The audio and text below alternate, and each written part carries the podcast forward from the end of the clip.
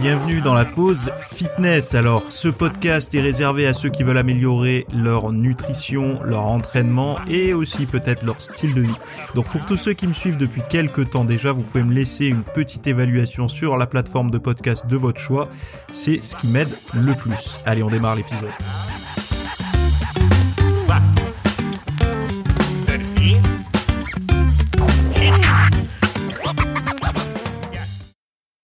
Et salut à tous, nouvel épisode aujourd'hui, nouvel enregistrement, nouveau podcast. Donc bah, j'espère que vous allez bien, que vous avez passé une bonne semaine. Et aujourd'hui, on va parler de céréales du petit déjeuner pour les enfants, on va parler euh, également de cerveau et de réussite liée à l'apparence physique.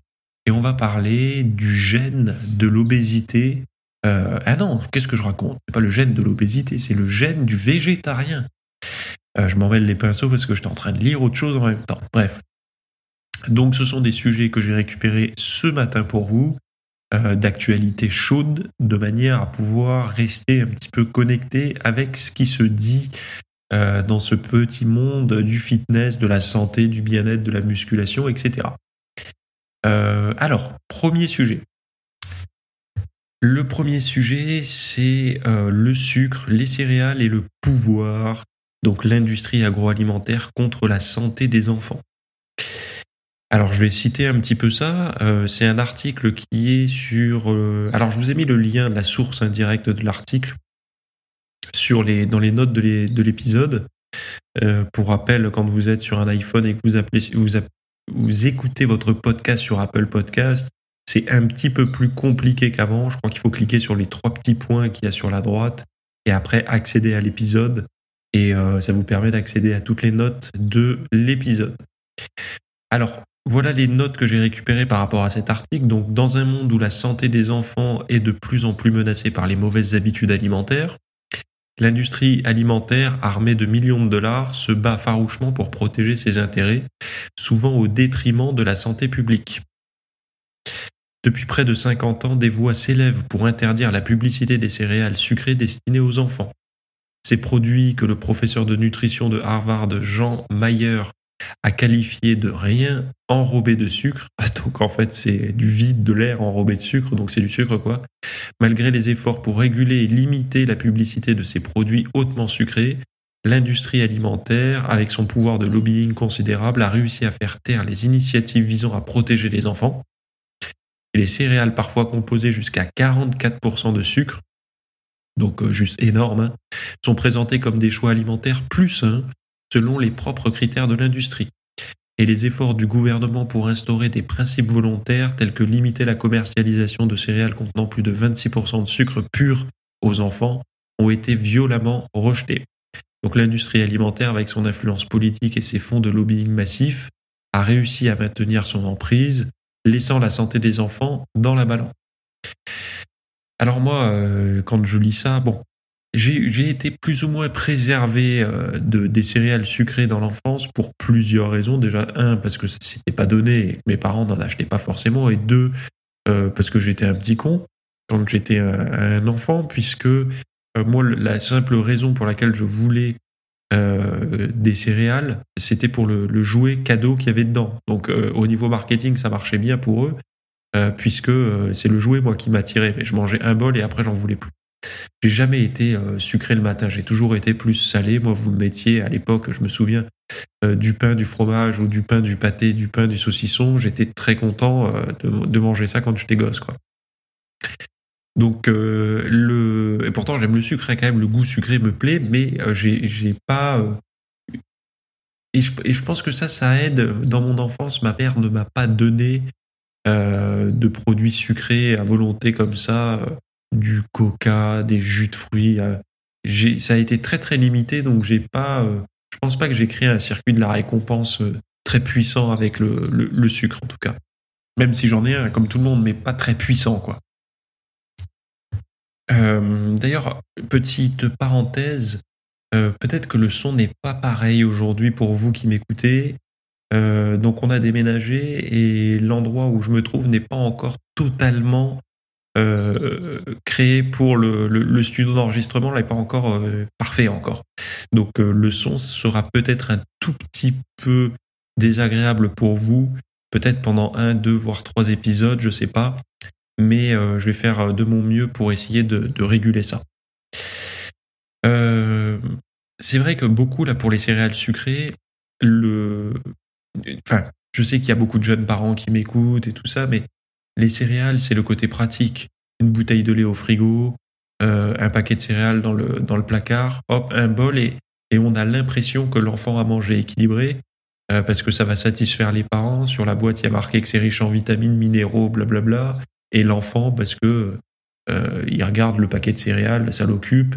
Enfin, ça, c'est ce que nous, on faisait quand on était gosse. Aujourd'hui, je pense qu'il regarde les dessins animés et, euh, et il mange un truc qui lui plaît. Bon, en fait, c'est un, professeur avait dit une fois, euh, ce sont des bonbons, quoi, en fait.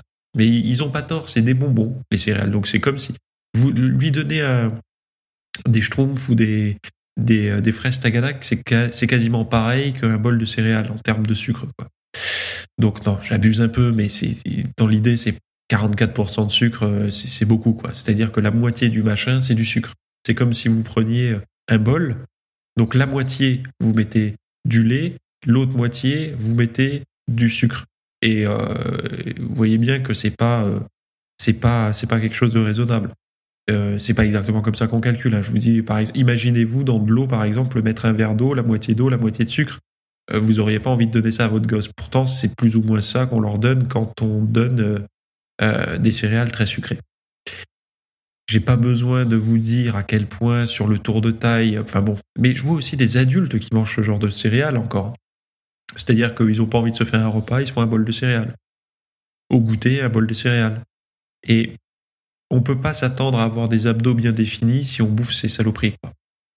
Voilà, c'est pas possible de bouffer autant de sucre. Et j'ai envie de vous dire, si, si, il y en a, enfin, il y a des gens qui arrivent vous allez me dire, non, non. J'ai rencontré des gens qui y arrivaient, on va dire, avant 30 ans. Après 30 ans déjà, il y en a beaucoup qui, vont mourir au combat. Hein. Le tissu adipeux va se manifester. Et je connais personne après 40 ans qui arrive à rester sec en mangeant n'importe quoi. Sauf s'il mange n'importe quoi, c'est parce qu'il a un appétit de moineau. Et quand je dis de moineau, c'est vraiment de moineau. Et qu'il n'arrive même pas à manger à hauteur de ses besoins. Mais même pas, en fait, puisqu'il n'aura pas des super, une super sangle abdominale. Et n'oubliez pas que si vous vous rappelez d'une personne qui, pour lui, ça marche, c'est que déjà c'est exceptionnel et que euh, parce que si c'était euh, euh, comment démocratisé, pas démocratisé, mais si c'était fréquent, vous n'auriez pas d'exemple à donner en fait. C'est toujours comme ça que ça se. On, a des exemples.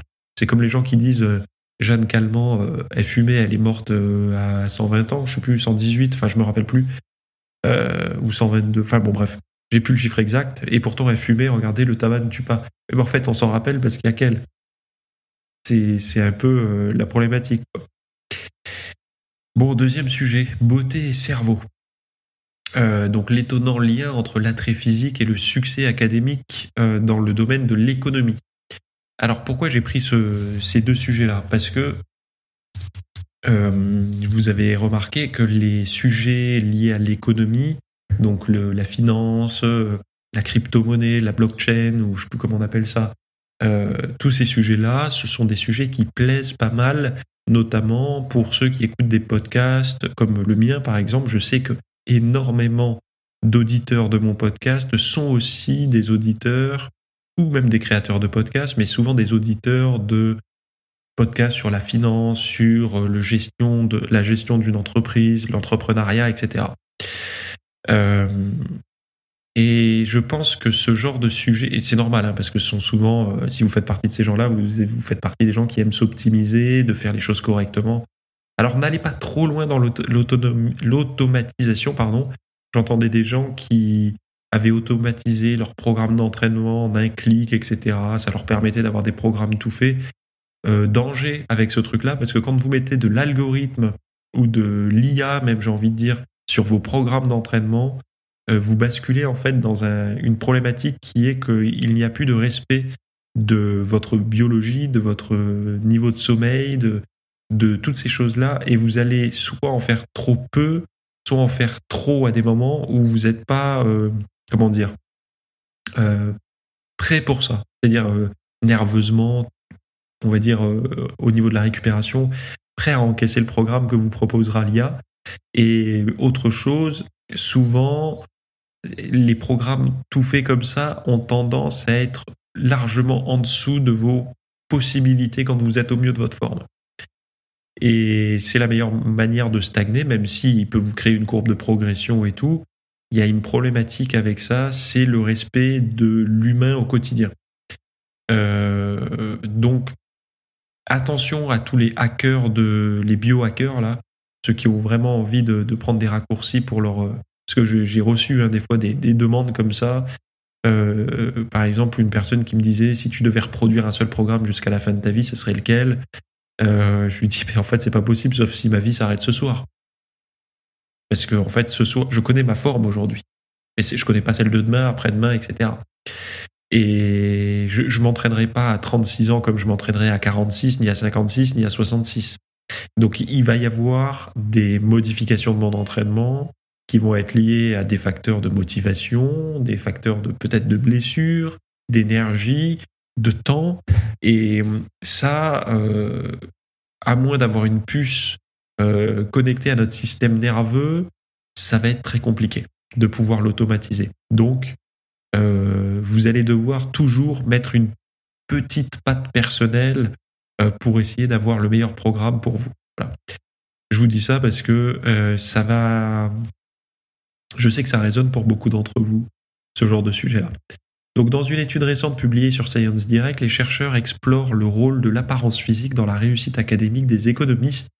Donc, l'étude intitulée Do Look Matter for an Academic Career euh, Economics donc, révèle que l'attractivité physique joue un rôle significatif dans le succès des diplômés en doctorat euh, d'économie, influençant à la fois leur productivité en recherche et leur capacité à décrocher des postes académiques prestigieux.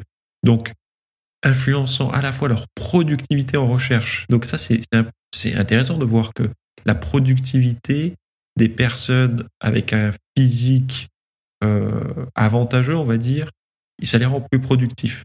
Donc on, est, on serait intéressé de savoir si le fait de ne plus être anxieux sur ces facteurs de beauté euh, savoir si on plaît ou non, ça nous débloque des ressources pour s'occuper d'autres choses. Et visiblement, est-ce que ce serait ça la réponse? Donc, euh, mais également leur capacité à décrocher des postes académiques prestigieux, ça c'est normal, ça c'est la séduction. Vous avez tous vu euh, dans votre quotidien qu'on est plus propice à aider une personne qui a un physique avantageux, que ça soit à, lui donner un poste, à vouloir l'aider à changer une roue sur le bord de la route. Enfin bon, bref, il y a toujours euh, ce, truc-là qui fonctionne. Euh, les personnes au cinéma qu'on admire le plus sont souvent des personnes qui ont beaucoup de charisme, mais également euh, une, plastique, une esthétique, une beauté qui, qui arrivent tous à nous convaincre, on va dire. Et donc il y a quelque chose aussi dans le monde du travail, dans le monde de la recherche, qui se vérifie de ce côté-là. Donc les chercheurs ont suivi 752 individus ayant obtenu leur doctorat dans 10 des principaux départements d'économie aux États-Unis entre 2002 et 2006, analysant leur placement professionnel, leur dossier de publication et leurs citations. Les résultats montrent que les économistes plus attractifs reçoivent non seulement un plus grand nombre de citations, mais sont également plus susceptibles de décrocher des postes dans des, des institutions de haut rang et dans le secteur privé. L'étude suggère que l'apparence physique est valorisée par les employeurs au-delà de son impact sur la productivité de la recherche. L'apparence physique est valorisée par les employeurs au-delà de son impact sur la productivité de la recherche, offrant une perspective intrigante sur le biais potentiel dans le monde académique. Donc c'est-à-dire que là, euh, on, on parle même plus d'inégalité des sexes, on parle d'inégalité de beauté, c'est-à-dire qu'une personne attractive peut être en poste, à un poste euh, où normalement on prend une, personne très compétente, mais là elle va passer devant une personne très compétente parce que juste elle est plus jolie.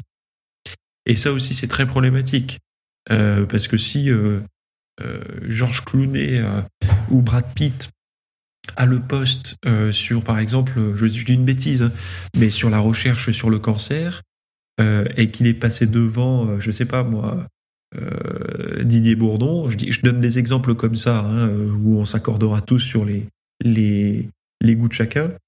Didier Bourdon ou je sais pas moi un autre acteur, même si y a, ou Serge Gainsbourg pour un pour un chanteur, même s'ils ont tous leur public et, et qui plaisent également. Hein. Mais bon, dans l'inconscient collectif, quand on dit euh, euh, c'est pas Brad Pitt non plus, on sait tous de quoi on veut parler.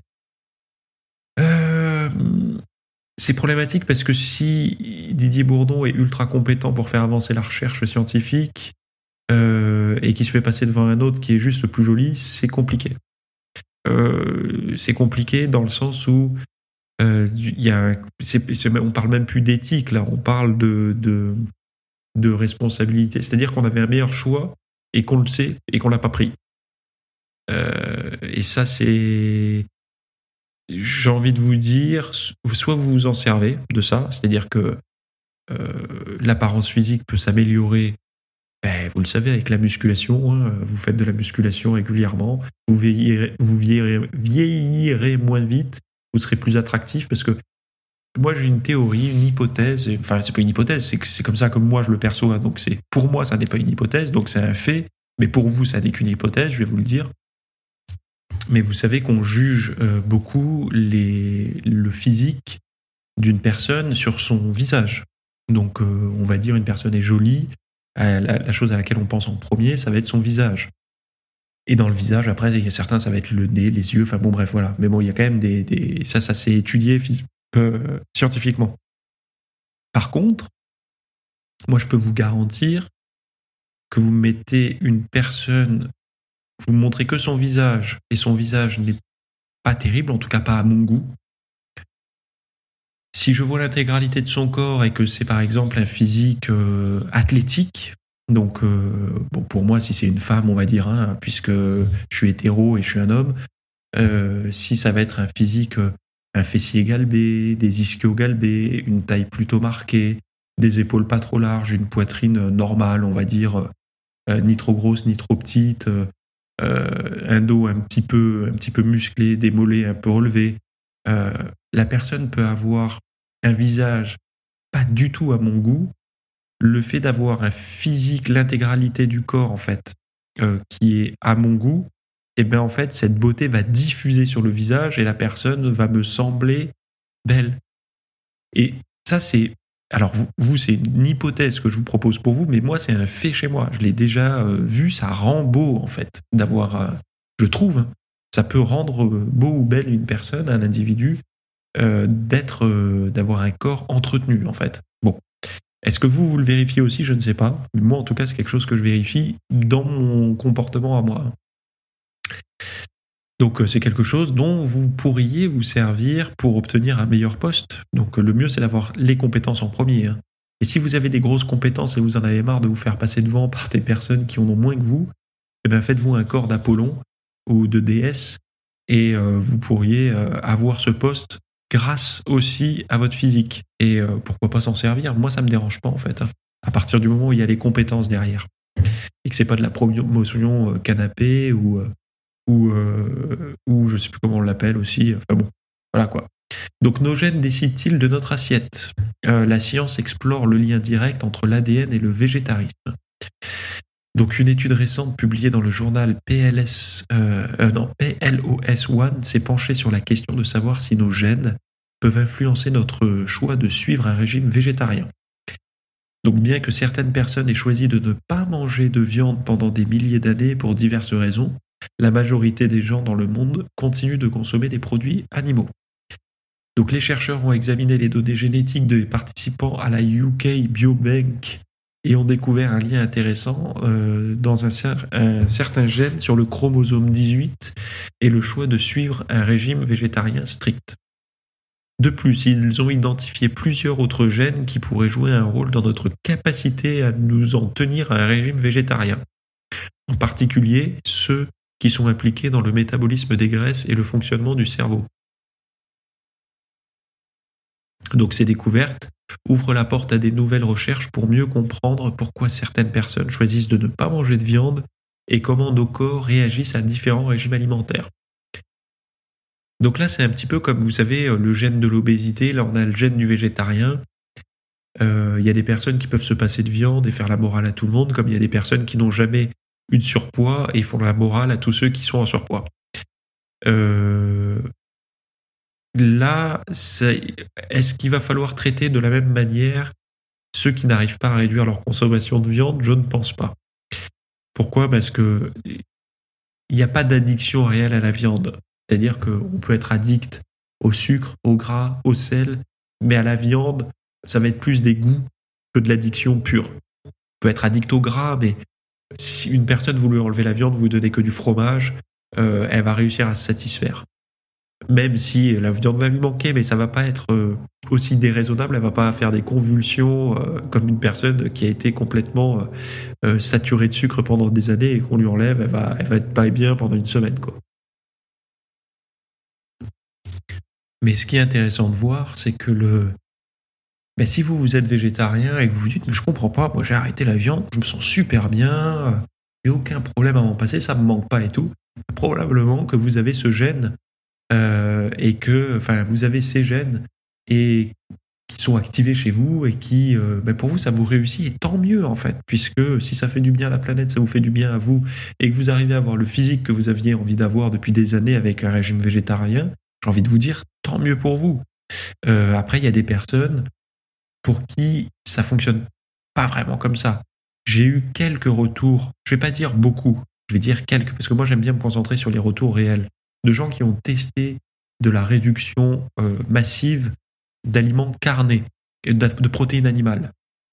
Ils arrivaient à être secs et tout, mais en fait la problématique c'est qu'ils perdaient trop de masse musculaire. C'est-à-dire que chez eux, le, le, gène de la conversion des acides aminés provenant de, des végétaux, ça a fonctionné mal. Et pourtant, c'est des gens qui s'y connaissent en nutrition, ils savaient qu'il fallait combiner. Euh, bon, certains gardaient même les œufs et tout. Et ils avaient quand même du mal à maintenir leur masse musculaire, quoi. ils avaient tendance à se barrer un peu vite. Et voilà. Et d'autres, par contre, arrivent très bien avec des œufs, un peu de produits laitiers. Et ils arrivent. Alors, chacun est différent euh, là-dessus. Euh, il n'y a pas de jugement à avoir. Le seul truc, c'est qu'il ne faut pas forcer quelqu'un qui n'a pas les gènes, qui n'est pas adapté à ça, à le faire. Ce serait comme de dire à quelqu'un, tu dois manger de la protéine animale à tout prix. Ouais, mais j'aime pas ça, ça me fait vomir, euh, je digère mal. Euh, non, il faut que Non, ce serait aussi stupide que, de lui le forcer à faire ça ou de manger des œufs. Ou de boire du lait, comme on a fait pendant des années. Ça sert à rien de forcer les gens à en boire du lait. Euh, on n'est pas obligé d'en boire. Il y a, d'autres moyens d'obtenir ce ce qu'apporte le lait, quoi et de pouvoir se passer aussi de saloperie qu'amène le lait. Enfin bon, bref. Euh, tout ça pour dire que le, le, on découvrira de plus en plus, en fait, qu'il y a des facilités, et je pense pas que ça soit que dans le monde de l'alimentation. On n'est pas tous adaptés au même terrain. Euh, moi qui vis dans le sud de la France, euh, je suis hyper intolérant à certaines choses. Et si un, individu qui vit dans le nord, il, serait pas intolérant aux mêmes choses. et même sans parler de nourriture, des, des personnes du nord de la France, ils viennent pas habiter dans le sud, non pas parce que euh, c'est trop cher ou quoi, c'est parce qu'ils ne supportent pas, beaucoup ne supportent pas les grosses chaleurs euh, de, de, l'été. Et euh, les personnes qui vivent dans le sud depuis des années, vous leur mettez deux, trois jours d'affilée de pluie, ils dépriment. On déprime, en fait. Si vous nous mettez trop longtemps du mauvais temps, il y, a un problème, en fait. Notre cerveau n'est plus câblé pour recevoir trop de jours de pluie. Et euh, donc du coup, ça crée euh, euh, des, plaintes, etc. Tout le monde se plaint à la machine à café parce que oh là là, c'est quoi ce temps de merde? On a un printemps pourri, on a un automne pourri, c'est plus comme avant, blablabla. Mais en fait, c'est juste qu'on est intolérant. Nous, s'il n'y a pas ciel bleu et soleil, on n'est pas content, quoi. je dis nous parce que je fais partie des gens du Sud, même si moi j'adore l'automne, comme je vous dis, mais globalement, c'est ça, quoi. Par exemple, vous prenez quelqu'un du Sud de la France, vous le mettez pendant un an en Angleterre, il va avoir du mal à, s'habituer au climat. Heureusement qu'il a la nouveauté, euh, l'exotisme, on va dire, de, la nouveauté euh, du pays, mais euh, sinon, il pète un plomb, quoi. Voilà. Bon, sinon, j'avais envie de vous parler des neuf ingrédients qui fonctionnent pour maigrir. Donc ça, je vous en ai parlé ce week-end. Donc c'est neuf ingrédients. Alors, la problématique avec les compléments alimentaires pour perdre du poids, c'est que vous en avez des tonnes et euh, qu'on vous fait croire qu'il n'y a que des pilules pour perdre du poids, que, qu'il y a une pilule secrète que par exemple les stars prendraient et que ça marcherait. En fait, c'est pas le cas. Il y a, y, a, y a énormément de choses qui ont été étudiées pour la perte de poids et il y en a neuf qui ont été identifiées comme efficaces. Et dans ces neuf, l'idée étant de les faire fonctionner en synergie. C'est-à-dire que si vous en prenez une isolément, ça peut fonctionner, mais il y a une synergie qui peut se créer. L'un va mobiliser les graisses, l'autre va bien les métaboliser, l'autre, je sais pas, va empêcher de stocker, l'autre va réduire l'assimilation des, des, glucides. Et en fait, il y a des choses qui fonctionnent et des choses qui fonctionnent pas. Moi, je voulais vous donner les neuf ingrédients qui fonctionnent pour maigrir, avec une version où vous pouvez les intégrer directement dans vos aliments, enfin dans votre alimentation, et d'autres, euh, par exemple, où ça pourrait être des compléments alimentaires. Donc il y a deux écoles pour ça. Il y a ceux qui veulent avoir une alimentation qui soit optimale, et d'autres qui euh, ils savent que l'alimentation des fois ça dérape un peu. Euh, ils ont plutôt une routine assez fixe, par exemple riz blanc ou riz complet, blanc de poulet, haricots verts. Et ils font ça, et donc du coup les ingrédients, ils n'ont pas envie d'aller chercher dans la diète, ils ont envie d'aller chercher dans des compléments alimentaires. Donc il y aura les deux versions. Euh, allez voir le lien, vous aurez toutes vos réponses là-dessus. Et voilà, donc j'ai fini pour aujourd'hui. Euh, tout ce dont j'ai parlé est linké dans les notes de ce podcast que vous avez reçu également par mail. Donc allez voir tout ça et on se retrouve de l'autre côté. Merci d'avoir écouté cet épisode. Alors, avant de partir, j'avais juste quelque chose à vous partager. Euh, c'est vrai que euh, vous avez peut-être des temps morts à meubler, euh, que ce soit des temps de trajet dans les transports en commun, du cardio un petit peu long sur sur un tapis de course, ou alors tout simplement envie de de remplacer les programmes que vous avez la, soirée pour de l'apprentissage. Vous êtes peut-être adepte des émissions, des documentaires, des reportages, etc. Sauf que dans le monde de la de la musculation, de la nutrition nutrition, euh, du développement, euh, euh, ben voilà, d'un mode de vie sain, etc. C'est un peu maigre en contenu dans les médias grand public. Et donc, ce que je vous propose moi personnellement, c'est d'aller faire un tour dans la dans la bibliothèque que je. Alors, c'est un Netflix version fitness privé qui vous coûtera moins cher qu'un lavage auto rouleau par mois. et là, vous avez vraiment tous les sujets. Alors, c'est plein de cours hein, que je propose. Il y en a déjà plus de 300.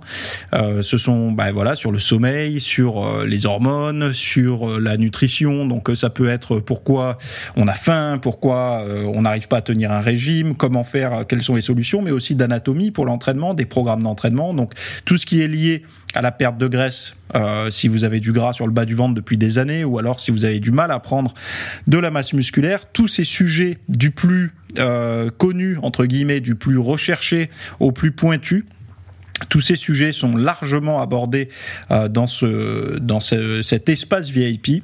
Donc euh, pour rappel, pour y accéder, vous avez un lien en description. Si vous le trouvez pas, vous allez sur www.fitnessmiss.fr et euh, vous faites devenir membre. Voilà, il y a, y a, vous trouverez sur le site et vous accédez à ce contenu caché que vous pourrez écouter partout. Voilà, je vous laisse ici. Très bonne fin de journée à tous.